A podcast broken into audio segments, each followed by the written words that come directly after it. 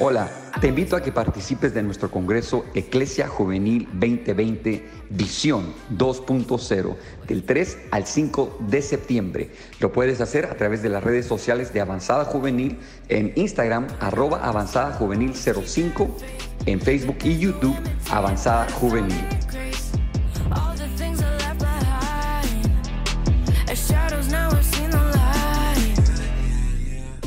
Ezequiel capítulo 37,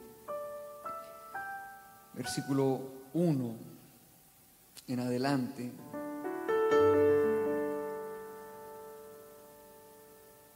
Nos relata un incidente donde el profeta Ezequiel es llevado por el Espíritu a un lugar poco común, un lugar que en mi opinión no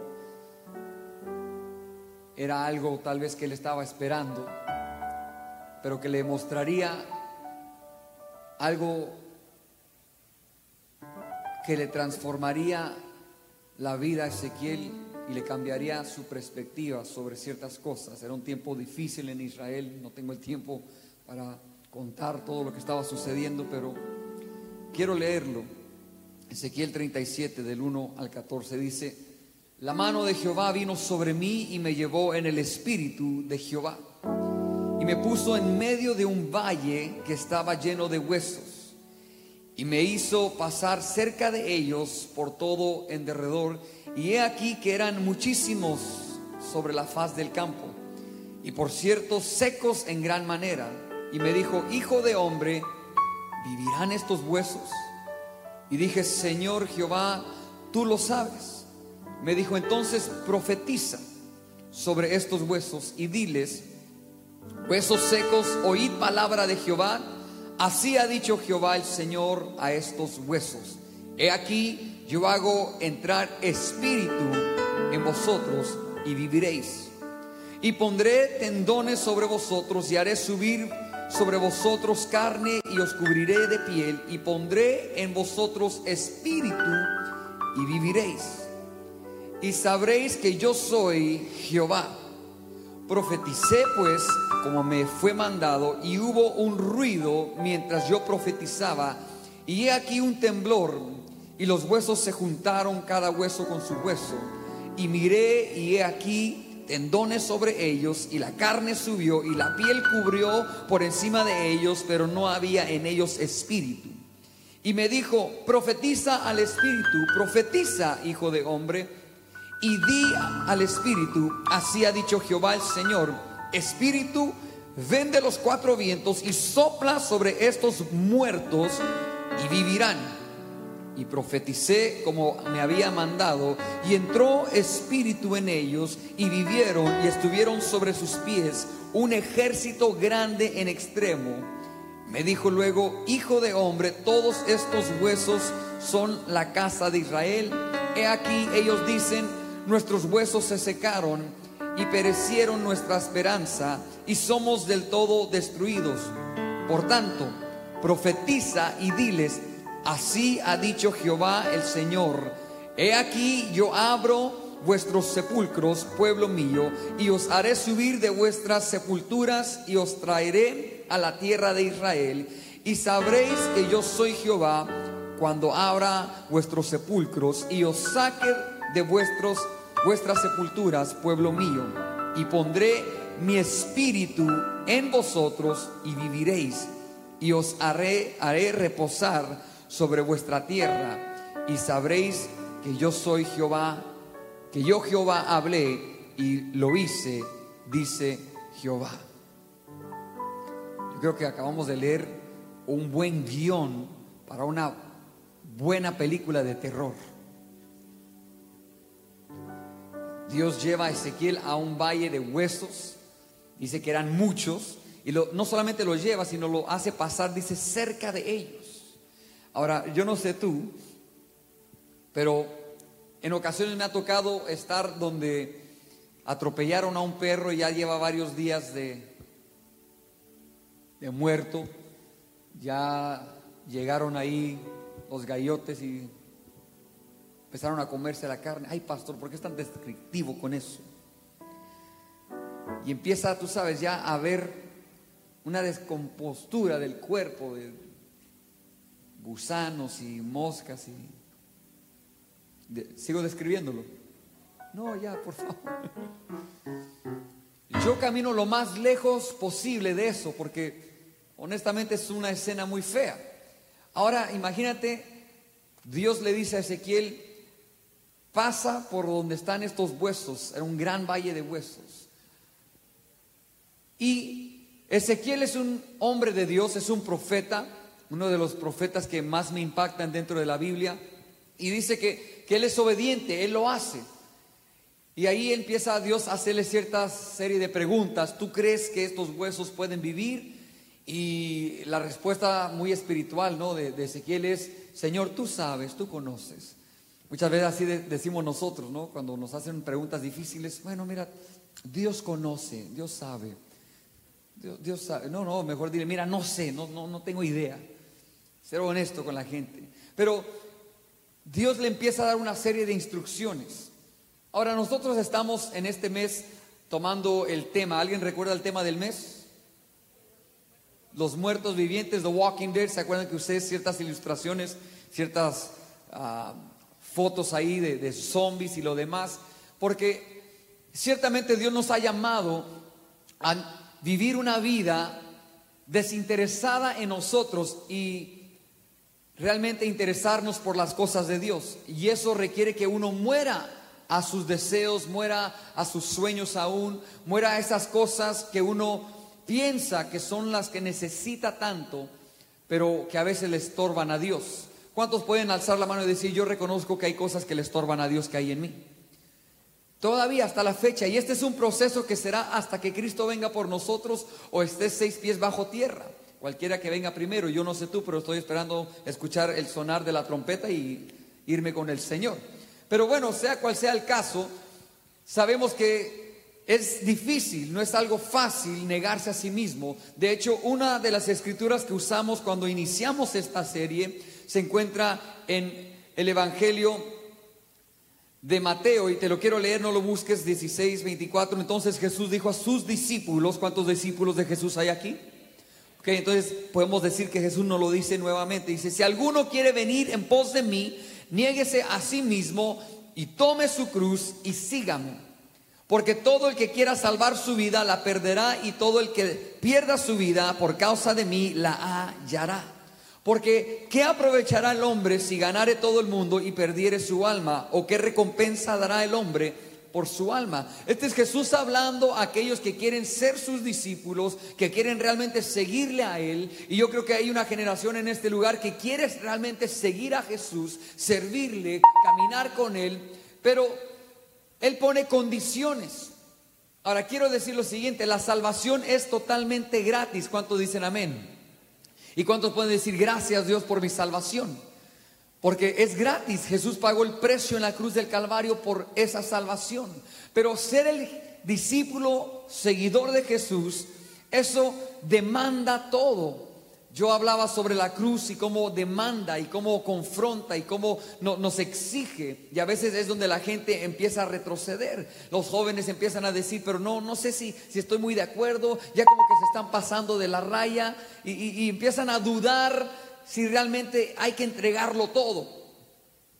No lo dudes, Jesús demanda de ti todo lo que tú eres.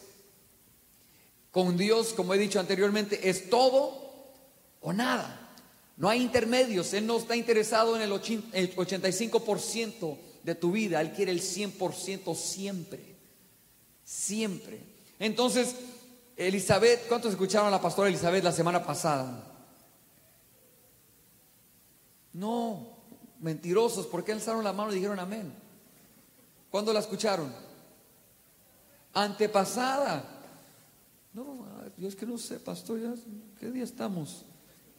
¿2000 qué? Y Elizabeth, Elizabeth ampliaba sobre el concepto de la cruz. Yo estaba en Ucrania en ese, en ese tiempo, eran las 2 de la mañana, pero estaba sintonizado porque yo siempre sintonizo las dos mejores horas, aunque no pueda estar, porque para mí esto es sumamente espectacular. Yo amo las dos mejores horas, yo amo avanzada juvenil, yo amo estar en esta casa. No sé si alguien se puede emocionar conmigo por, por avanzada juvenil y por este ministerio, pero yo amo estar en este lugar. Y si no puedo estar, yo me conecto, yo me sintonizo, al igual que lo están haciendo en este instante varias personas desde Italia, imagínate, estuvieron escribiendo ahí. Y, yo escuchaba el corazón de Dios a través de Elizabeth compartiendo sobre la cruz y yo dije, Señor, es necesario realmente que esta generación entienda que para ser discípulo verdadero de Jesús hay que negarnos a nosotros mismos, tomar nuestra cruz y seguirte. Por eso la serie se llama Muertos Vivientes. Porque ya no vivo yo, mas Cristo vive en mí. ¿Qué les parece si leemos esa escritura? Eso se encuentra en Gálatas capítulo 2. Gálatas capítulo 2 y vamos a empezar en el versículo 19.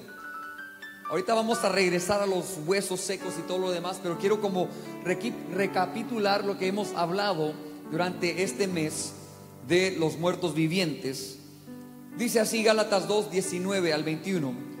Este es Pablo, el apóstol Pablo hablando porque yo por la ley soy muerto para la ley a fin de vivir para Dios. Ahí está otra vez, muerto, vivo. Con Cristo estoy juntamente crucificado. Y ya no vivo yo, mas vive Cristo en mí. Y lo que ahora vivo en la carne, lo vivo en la fe del Hijo de Dios, el cual me amó y se entregó a sí mismo por mí no desecho la, no desecho la gracia de Dios, pues si por la ley fuese la justicia, entonces por demás murió Cristo. Aquí lo que Pablo está diciendo, y esto ya lo expliqué cuando lo tratamos la primera semana, es que ya lo que yo soy no importa. Aunque tenga que estar en esta tierra, no voy a hacer lo que me da mi bendita gana. Voy a hacer lo que Dios demanda de mí. Y eso no es fácil. ¿Cuánto dice no es fácil? Toca a dos, tres personas, dile, oye, eso no es fácil para nada es fácil. Sí, porque cada uno de nosotros nos gusta hacer lo que nosotros queremos hacer. ¿Sí o no? ¿O a cuánto les gustaría que en las mañanas que usted se despierte y se va a vestir para salir a hacer sus quehaceres, eh, empezar su día, su mamá entrase y le dijese, hijo, tienes que ponerte el pantalón negro y el suéter blanco con los las zapatillas grises? ¿Qué dirías tú? Oye, pero mamá, yo creo que yo sé vestirme. No, no, no, hijo. Hoy no te vas a peinar de esa manera. Hoy te vas a peinar ahora de librito. ¿Ustedes saben cuál es el peinado de librito? A ver, voltea alrededor a ver si hay alguien con un peinado de librito. Me interesa saber. No sé si podemos encender rapidito las luces de la sala. ¿Hay alguien con peinado de librito? Tú sabes cuál es ese, ¿no? El que le parten por el medio. Ahora, hubo un tiempo, una época para ello. Hay, alguien que se está escondiendo. Yo sé que hay alguien aquí. Ahora, yo lo usé, yo soy culpable. Yo usé mi, mi, peinado de, libro abierto porque yo decía, yo quiero hacer cartas abiertas, como decía el apóstol. Me, me, lo tomé muy literal, para nada me lucía, pero yo pensaba que, bueno, estaba en la moda. Y, pero nos gusta hacer las cosas a nuestra manera y nos gusta poder tener lo propio decidir por mí mismo. Pero cuando se trata de caminar con Cristo, si realmente vamos a ser sus discípulos, debemos morir aún a los derechos legales que tenemos y cederlos, entregárselos a Él. Por eso Pablo decía, yo estoy juntamente crucificado con Cristo, porque la cruz representa muerte. La cruz representa muerte. En la cruz no, iban, no iba la gente a sentirse bien. Los romanos lo usaban como uno de los castigos más fuertes para torturar y terminar con la vida de un ser humano, exhibiéndolo públicamente para que la, la gente que veía eso la pensara dos veces en cometer un crimen, porque era tan cruel, tan cruel lo que más, o, lo que, la imagen que más se asimila a lo que padeció Jesús es la película que yo he visto, es La Pasión del Cristo. No sé si alguna vez han visto esa película. Yo cuando veía eso, yo, yo lloraba, yo lloraba y decía, Señor, wow. Yo en mi mente tenía una imagen, pero cuando lo ves de esa manera, tú dices, ciertamente fue algo fuerte, algo poderoso lo que Jesús padeció, porque la cruz es muerte, es morir. Por eso Pablo dice, juntamente con Cristo estoy crucificado, es decir, juntamente con Cristo he muerto en la cruz. Y después dice, ya no vivo yo, mas vive Cristo en mí. Porque a través de Jesús también está el poder de la resurrección. ¿Cuántos dan gracias a Dios que Dios no te deja en ese lugar? Que Dios no te deja sin vida. Al contrario, ahora lo que vivo, dice lo, lo que vivo en la carne, lo vivo en la gloria del Hijo de Dios. Porque Dios es así. Y hay gente que todavía no entiende eso. Todavía quiere aferrarse a lo propio sin saber que si tú le entregas cualquier área de tu vida a Jesús, él sí la va a terminar, la va a hacer desaparecer, pero lo que te dará en lugar de eso es mil veces mayor y mejor. Tus sueños, tus anhelos, las aspiraciones que tienen pueden ser muy buenas, pero no se pueden comparar con la grandeza que Dios tiene ya planificado para ti desde antes de la fundación del mundo. Por eso, cuando uno puede decir, ok, voy a rendir mi corazón, voy a rendir, ceder mis derechos, como Pablo, juntamente con Cristo, estoy crucificado, entonces uno puede realmente experimentar las grandezas que Dios tiene para su vida. Eso es lo que hablamos hace unas semanas atrás. No puedo eh, tomar mucho tiempo para estar ahí. Pero ahora viendo lo de esta semana, yo meditando en la palabra y en la serie y lo demás, me llevó el Espíritu a este versículo de Isaías, Ezequiel 37, donde decía que había un valle de huesos secos. Y, yo dije, ok, aquí hay gente que un día, bueno, hay huesos que un día fueron personas o gente. Yo no sé cuántos años habían pasado, no me he puesto a estudiar eso, les soy honesto, pero sí me llama la atención que cuando dice huesos secos, uno puede pensar que ha pasado mucho, pero mucho tiempo. Porque un cuerpo, ya sea de animal o ya sea de una persona, para llegar al estado de convertirse en solamente huesos, tiene que pasar tiempo, tiempo. Y esos huesos quedaron ahí y Dios lleva a Ezequiel para decirle y preguntarle, ¿tú crees que estos huesos pueden vivir? Y te digo, cuando empezamos a leer eso, yo creo que alguien, si Mel Gibson se pone a ver esto, yo creo que surge una buena película sobre el Valle de los Huesos Secos. Si hizo lo que hizo con la pasión de Cristo, yo creo que esto es material ahí suficiente para cortar, mi hermano. Una buena película de terror, una película de terror cristiana. No sé si eso es legal decir o no, pero bueno. Y dice que, empieza el, el Ezequiel a hacer lo que Dios le dice. Dios a veces nos manda a hacer locuras. Pregunto yo, si Dios te hubiese llevado a ese valle, y te hace la pregunta, ¿tú crees que estos huesos pueden vivir? ¿Cuál hubiese sido tu primera respuesta? Ezequiel, siendo el hombre que era, no le respondió, sí Señor, tengo fe. Porque hay gente que, tú sabes, son así de espirituales, ellos tienen esa fe. Pero Ezequiel no, él dice, Señor, tú sabes, como vuelvo y te tiro la pelota a ti, Dios. Tú, tú dime, si tú sabes la respuesta. Y Dios le dice, bueno, ahora te ordeno que profetices, que hables. Pregunto, ¿eso no es eso una locura? ¿Aló? ¿Estoy solo? Voy a necesitar algo de ayuda el día de hoy. Es una locura, ¿cierto? Hablarle a huesos secos, ya de tiempo. Dice, en gran manera secos. Pero Ezequiel decide obedecer a Dios y empieza a profetizar. A poner bueno esto. A profetizarle a los huesos y le empieza a decir aquello que Dios le puso en su boca que dijese. Y empezaron los huesos a unirse. Dice, mientras él profetizaba se escuchaba un gran ruido. Di conmigo un gran ruido. Un gran, a ver, ¿alguien puede hacer un gran ruido? A la cuenta de tres, todo el mundo haciendo el ruido más extraño que puedas imaginarte. Uno, dos, tres. Wow, para algunos el ruido más extraño es aplaudir. Ese es el ruido más extraño, pastor, que yo puedo hacer. Vamos a darle otra oportunidad a todas esas personas. A la cuenta de tres. Uno, dos, tres. Siguen aplaudiendo. Pasemos mejor a otra cosa. Porque... Dice que había un ruido, un gran ruido mientras él profetizaba. Y dice que de repente empezaron los huesos a unirse. Pero como eran tantos, yo me imagino el escándalo que eso que se formó el ruido, la, la, vista que tenía Ezequiel al ver esto, decir, wow, algo, esto, esto no es normal. Y cuando los huesos se unieron, se pusieron los, las piezas en su lugar y todo lo demás, empezó, dice que los tendones a cubrir los huesos y de repente ya la carne a cubrir los huesos y, y por último la piel a cubrir los huesos. Imaginándonos la mitad de ese proceso donde está ya los tendones, pero se está poniendo la carne, los músculos.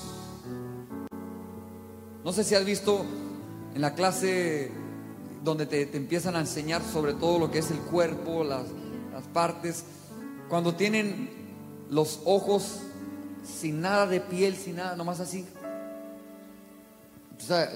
y, todo lleno de, venas y de músculo y de ¿Tú te imaginas esa, escena que eran miles? Porque al final dice que era un gran ejército de esas cosas viéndote, Ezequiel así frente de ellos y esas cosas viéndolo a él.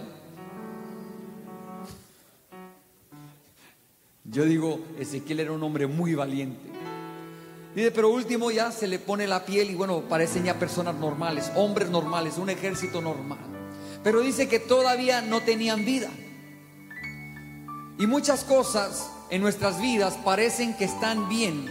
Tienen los huesos en su lugar, tienen los tendones, tienen la carne, tienen hasta la piel. Áreas que todo el mundo lo ve y dice, ah, eso es normal, están bien, están en orden, pero no tienen vida. No tienen vida porque todavía no ha soplado el Espíritu Santo sobre esa área. Hechos capítulo 1, versículo 8, que es mi versículo favorito y nosotros lo tomamos como el versículo para avanzada juvenil. Pero recibiréis poder cuando haya venido sobre vosotros el Espíritu Santo. Recibiréis poder cuando haya venido sobre vosotros el Espíritu Santo. Porque el Espíritu es el que da vida. Si usted fuese un cuerpo sin espíritu, no tuviese vida. No importa qué tan sano tenga el corazón, la mente, no, importa qué tan, tan sano tenga el cuerpo, si no hay espíritu, ese cuerpo es muerto. Y este gran ejército se había levantado, se había formado, pero no podía aún hacer nada porque no había recibido un soplo del Espíritu. Dice, y pondré espíritu en ellos. Antes de poder uno vivir realmente para Dios, tiene que estar consciente que necesita el soplo del Espíritu Santo sobre tu vida. Y te voy a decir por qué, porque la siguiente parte, pero recibiréis poder cuando haya venido sobre vosotros el Espíritu Santo, dice, y me seréis testigos. Yo he hablado sobre esto anteriormente. Me seréis testigos. La palabra en griego, testigo, habla de mártir la palabra mártir es aquel que muere por una causa, ya sea una revolución, ya sea, lo que sea, una causa, buena o mala, mártir. Dice, y me seréis mártires. Tú no puedes ser un mártir sin antes recibir el poder del Espíritu Santo. Porque el poder del Espíritu, el soplo del Espíritu, es lo que le permitía a Pablo crucificar su carne todos los días y decir, ya no vivo yo, mas Cristo vive en mí. Sin el Espíritu Santo no pudiese Pablo continuar porque la vida para seguir a Jesús no es fácil, no es color de rosa. Tal vez alguien te ha vendido un evangelio barato. Tal vez te han dicho, mira, ven a Jesús y todo será color de rosa.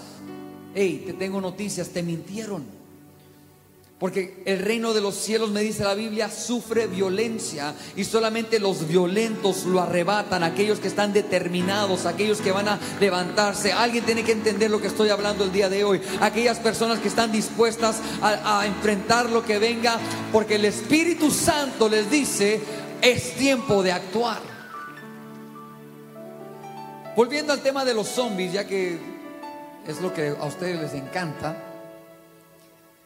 Un zombie, recordemos la definición porque sí hay una definición dentro del diccionario. Un zombie es un cuerpo sin vida al cual ha venido otro espíritu a tomar posesión de él y hace que camine y se mueve y ustedes han visto ciertas películas o han visto ciertas series o programas. De hecho, hay algunos de ustedes que cuando caminan aquí, yo digo, Padre, sea un zombie o será de verdad esa persona.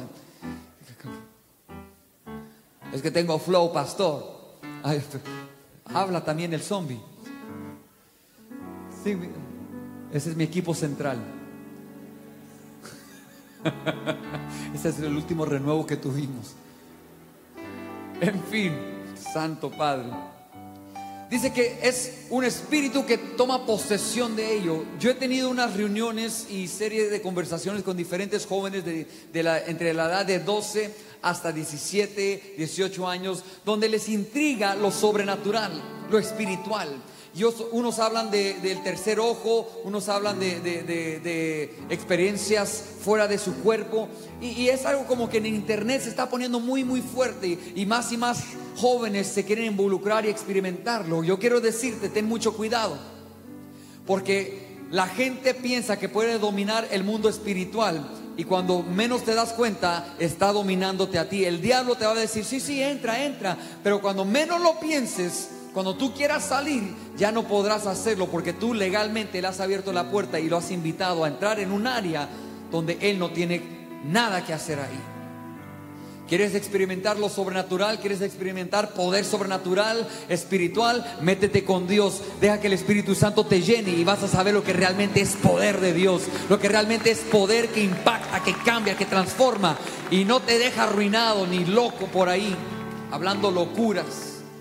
Hemos tenido que hacer unas deliberaciones en estos últimos meses de gente que se ha metido a jugar Charlie Charlie, la Ouija y otras cosas por internet. Yo digo, Dios, yo sé que el hombre fuerte está tratando realmente de atar a esta juventud, porque hay un potencial dentro de ti que no ha habido en otros, otras generaciones. Y Dios está a punto de desatar ese poder sobre tu vida. Y lo que Dios hará a través de esta generación nunca se ha visto jamás en la historia de la humanidad. Pero el diablo lo sabe. No sé si tú lo reconoces, no sé si tú estás anuente. El diablo lo sabe y por eso quiere poner trabas de cualquier manera para desviarte de la verdad. Pero recibiréis poder cuando haya venido sobre vosotros el Espíritu Santo y me seréis testigos.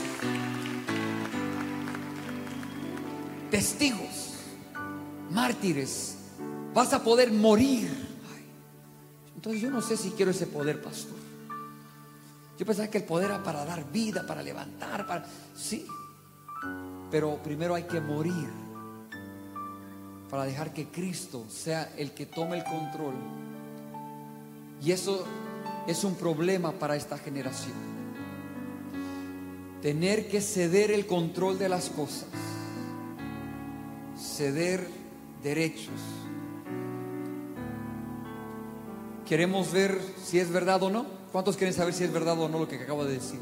Que se te dificulta ceder el control. ¿Ok? Vamos a hacer un ejercicio. Todo mundo le doy permiso que saque su celular, pero no para tomarse selfies. ¿Ok? Se lo vas a dar a tu compañero a la derecha. Dáselo, dáselo, dáselo. Ahora, lo más probable es que tenga una clave. Dale la clave a tu compañero. Y deja que él vea todos los celulares, todo lo que está por ahí, las fotos, que lea los chats. Ah, ¿verdad? Es difícil ceder el control. Creían que yo estoy inventando algo aquí, yo sé. Y hay gente que pone una clave. Ah, yo he visto celulares que tienen puntitos que tú tienes que como conectarlos, trazar una línea. Y, yo veo que hay así, literalmente. Listo, pastor, tenga. Y luego están los de la vieja escuela, no, para no olvidarme de la clave 1, 2, 3, 4. Pero es difícil ceder el... Ya regrésale el celular, no te quedes con él. Es difícil ceder el control, no nos gusta hacer eso. Pero para poder ser seguidores de Jesús, para ser discípulos de Jesús, tenemos que aprender a ceder. No solamente el celular, no solamente los mensajes, sino todo lo que somos para Dios. Todo, tus sueños, tus anhelos, esas cosas que nadie sabe, que te han pasado, que te han lastimado, tú tienes que cedérselas a Dios. No solamente las cosas buenas, porque a veces es fácil ceder las cosas buenas, mis logros, y, hasta te sientes orgulloso. Mira Dios, aquí te estoy entregando mis talentos. Pero Dios dice también con esos talentos, entrégame tus fracasos, tu pasado, porque esas cosas son las que te están manteniendo donde estás. Yo quiero matarlas para que puedas surgir una nueva criatura. Pero recibiréis poder, poder, cuando venga sobre ti el Espíritu Santo. Esa palabra poder en el griego es dinamis, dinamita, dinamita. ¿Alguna vez has visto cómo hacen explotar dinamita? Ya sea en una película o ya eh, eh, estando tú en ocasión viendo eso, derribando, derribando un edificio, abriendo camino. Eso es sumamente poderoso. Y Dios dice que vas a recibir dinamita cuando venga sobre ti el Espíritu Santo. Pero esa dinamita es para morir a ti mismo, para poder ser testigo, mártir. En Jerusalén, en, Judea, en Samaria y hasta el último de la tierra, dice. Y nosotros, vuelvo repito, se nos hace difícil. Pero al igual que un zombie, de nada sirve nosotros tener un cuerpo y tener tantos tantas ideas, tantos, tantos proyectos, tantas cosas. de nada sirve si el Espíritu Santo no viene sobre nosotros. Porque si el Espíritu Santo no viene sobre ti y no te da el poder, no podrás caminar como un muerto viviente. Porque tarde que temprano tu carne te va a ganar Tarde que temprano tu fuerza de voluntad será vencida por la tentación y una vez más caerás en pecado, caerás en la ruina, caerás en adicciones, caerás en pornografía, caerás en fornicación, caerás en todas estas cosas que tú dijiste, se las entrego a Dios. Pero porque no estás dispuesto a crucificarte día a día, no estás dispuesto a tomar tu cruz, porque no estás dispuesto a permitir que lo que Dios ha sacado ahora lo reemplazca con su Santo Espíritu, tarde que temprano volverás al estado o peor del cual Dios te sacó. Y esta generación no puede, no tenemos, no nos podemos dar el lujo de perder el tiempo y de dar vueltas y vueltas y vueltas y vueltas y esperar que se levante otra generación. Nosotros tenemos que ser esa generación que no le va a fallar a Dios. Nosotros, ah, nosotros tenemos que ser la generación que no le va a fallar a Dios. Hay alguien aquí en esta tarde, porque lo que estoy predicando es palabra de Dios. No estoy hablando locura, no estoy hablando cosas que no tienen sentido, son cosas que tú y yo necesitamos para cambiar a nuestra generación. El mundo no lo va a hacer, el gobierno no lo va a hacer, no lo va a hacer la política, no lo va a hacer las finanzas, lo va a hacer la iglesia de Jesucristo. Pero tú tienes que recibir palabra y tú tienes que entender que esto es para ti generación.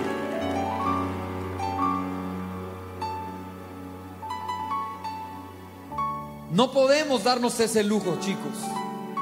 De venir, aquí, sentarnos ahí y, ver quién vino y tratar de ser los, muy guapos y a ver a cuál chica me levanto. No, no, deja de pensar en esas boberías. Deja de, de perder el tiempo en esas cosas. Esas cosas no te llevan a nada. ¿Quieres saber lo que es ser poderoso, lo que es experimentar lo sobrenatural? Deja que el Espíritu Santo tome control de tu vida. Deja que el Espíritu Santo sea el que dicte lo que tienes que decir, cómo debes de caminar, dónde debes de ir. Si no haces eso, no puedes ser discípulo de Jesús. No podrás ser discípulo de Jesús. Estos huesos estaban ya listos, alineados, estaban ya en formación, me imagino yo. Pero no fue hasta que Dios le dice a Ezequiel, ahora vuelve y profetiza y habla a estos huesos y manda que el Espíritu venga de los cuatro vientos y sople sobre ellos. No fue hasta ese momento que ese ejército se convirtió en no solamente huesos, carne y cuerpo, sino personas que pueden hacer lo que un muerto no puede hacer. ¿Ves?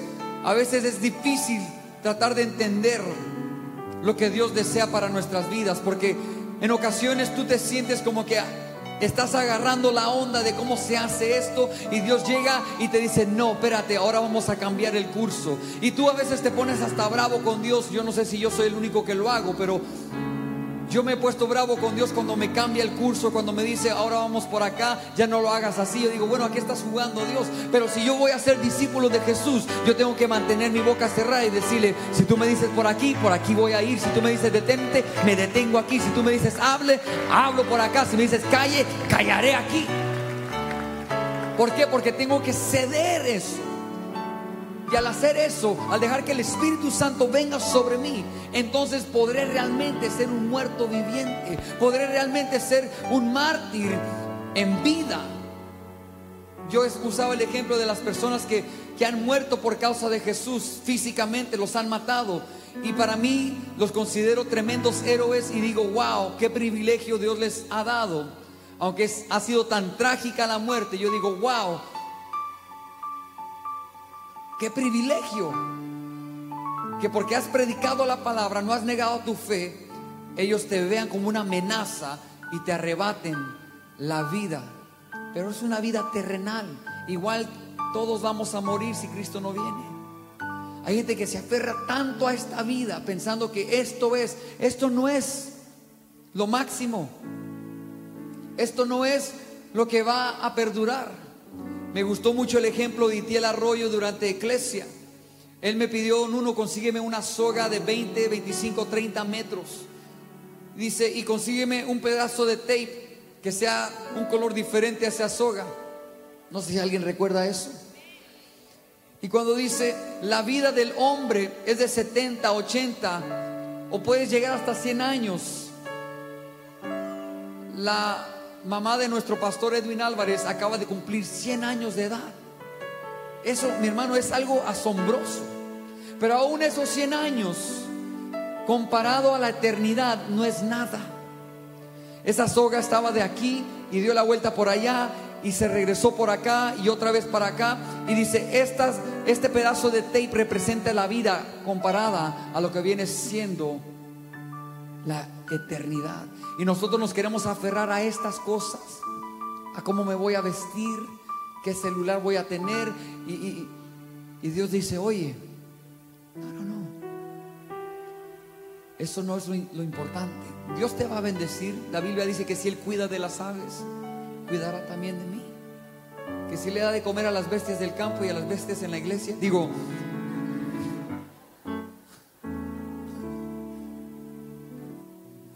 veces se me salen las cosas que hay en el corazón. Oren por su pastor. Entonces cuidará también de nosotros. Dice, por nada estén, estéis afanados. Por nada. Que comer, que vestir. Mi Dios es dueño de todas las cosas. Él sabe tu necesidad antes de que tú se la pidas. Entonces Él va a cuidar de ti.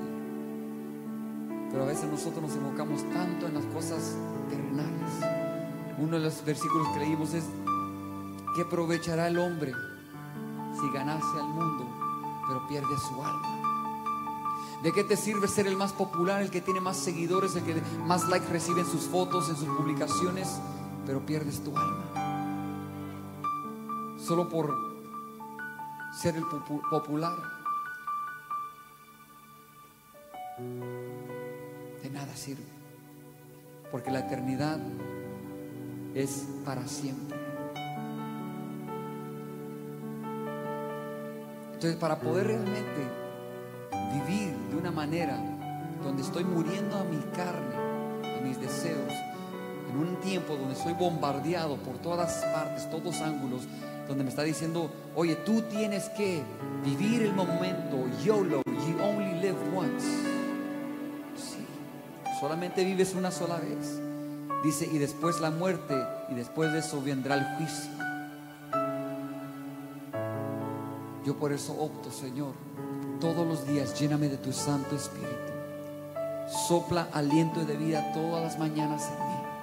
Que cuando yo me levante y decida crucificar mi carne y decida seguirte, que tu Espíritu Santo una vez más sople sobre mí. Porque si no, seré simplemente un cuerpo sin dirección y sin vida. Pero si el Espíritu Santo viene sobre ti, tendrás poder. Tendrás poder, tendrás poder. En el libro de Hechos, en el capítulo 2, dice que estaban reunidos los discípulos, quedaban 120, más de 500 que estaban al momento que Jesús ascendió al cielo, pero 120 mantuvieron su fe, mantuvieron la obediencia, aguantaron los días y estaban orando unánimes, dice, juntos unánimes en el aposento alto. Dice, y de repente, voltea con una persona o dos y dile, de repente. Dice, de repente se escuchó un gran estruendo. ¿Qué se escuchó cuando estaba Ezequiel frente a los huesos profetizando? Un gran ruido. Porque cuando Dios entra en escena, siempre sabes que Dios está ahí. Dios siempre se va a hacer notorio, Dios siempre te va a dejar saber yo estoy presente. Así como cuando estábamos adorando, Dios se hizo presente, Él dijo yo estoy aquí, por eso yo no voy a apurarme a salir de Él, de su presencia y no voy a apurarme a hacer lo que yo quiero hacer, yo voy a dejar que el Espíritu Santo tome el control. Dice de repente se escuchó un gran estruendo y un gran viento llenó la casa. El Espíritu Santo generación es lo que necesitamos en este tiempo, en esta época, para nuestras vidas, para nuestras familias, para nuestras generaciones, para nuestra ciudad, para nuestra nación, para nuestro mundo, para realmente ver un derramamiento como nunca antes, para realmente empezar a ver lo que el profeta Joel profetizó hace muchos años atrás, que derramaré mi espíritu sobre toda carne, pero todo inicia con nosotros, contigo, conmigo dispuestos a decirle, Señor, toma el control, sopla sobre mí, no para que me sienta bien, no para que se me, se me levanten los, los, pelos del, del, cuello, y, no, no, no, no para temblar, no para gritar, para llorar, para reír, no, lléname de poder, de tu Santo Espíritu, para poder ser mártir para poder morir a los deseos de la carne, para no ceder ante la tentación y caer en pecado una y otra vez. Para esto necesitas ese poder. No es un poder para que tú te engrandezcas y que la gente te invite a predicar y que tú seas un, superestrella cristiano. El poder no es para eso, el poder es para resistir la batalla en el momento difícil y decir, Espíritu Santo, líbrame de todo mal, líbrame de toda tentación, yo no te quiero fallar, quiero mantener este cuerpo muerto para que mi espíritu viva juntamente con Cristo. Yeah, yeah.